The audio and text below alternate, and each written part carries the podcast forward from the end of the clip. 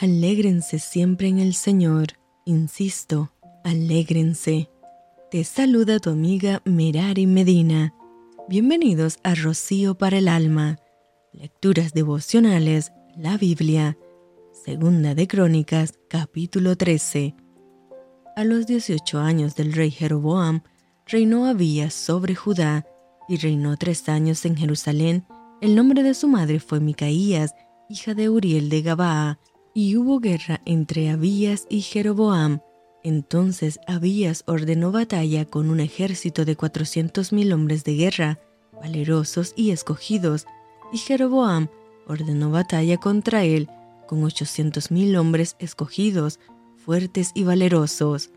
Y se levantó Abías sobre el monte de Semaraín, que está en los montes de Efraín, y dijo, Oídme Jeroboam y todo Israel, ¿No sabéis vosotros que Jehová Dios de Israel dio el reino a David sobre Israel para siempre, a él y a sus hijos, bajo pacto de sal?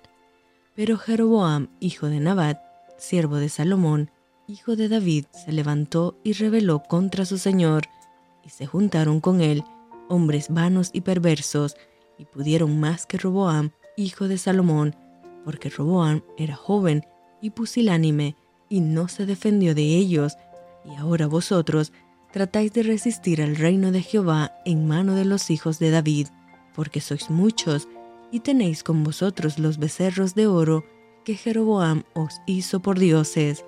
¿No habéis arrojado vosotros a los sacerdotes de Jehová, a los hijos de Aarón y a los levitas, y os habéis designado sacerdotes a la manera de los pueblos de otras tierras, para que cualquiera venga a consagrarse con un becerro y siete carneros y así sea sacerdote de los que no son dioses?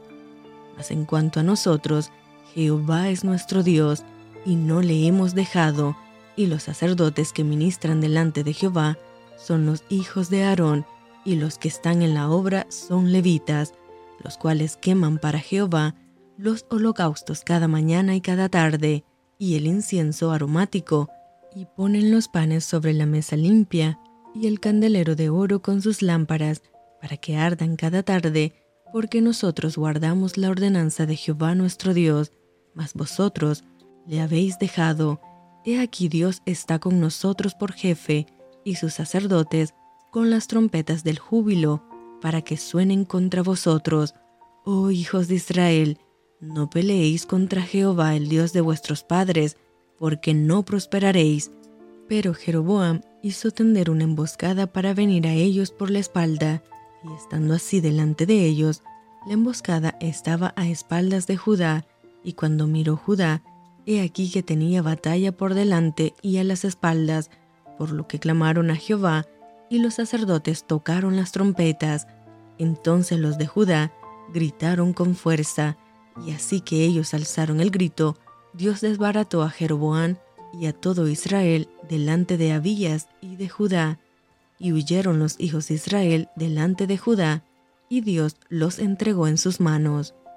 Y Abías y su gente hicieron en ellos una gran matanza, y cayeron heridos de Israel quinientos mil hombres escogidos. Así fueron humillados los hijos de Israel en aquel tiempo, y los hijos de Judá prevalecieron, porque se apoyaban en Jehová el Dios de sus padres, y siguió Abías a Jeroboam, y le tomó algunas ciudades, a Betel con sus aldeas, a Gesana con sus aldeas, y a Efraín con sus aldeas, y nunca más tuvo Jeroboam poder en los días de Abías, y Jehová lo hirió y murió. Pero Abías se hizo más poderoso, tomó catorce mujeres, y engendró veintidós hijos y dieciséis hijas. Los demás hechos de Abías, sus caminos y sus dichos están escritos en la historia de Ido profeta.